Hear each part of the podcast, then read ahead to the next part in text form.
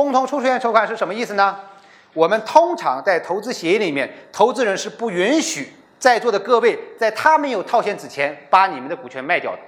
他会说：“那不行，我还没套现呢，你先套现跑人的话，那你哪有动力的话继续把这项目做好呢？对吧？所以原则上呢，他是不允许在他没有卖之前你们先卖，这是第一个原则啊。那第二就是说，他如果同意你卖，他会说：我还要有一个特权，就是你要卖是吧？我也有权利跟你一起卖，而且如果那想买的人不买我的，也不能买你的，这就是所谓的共同出售的权利。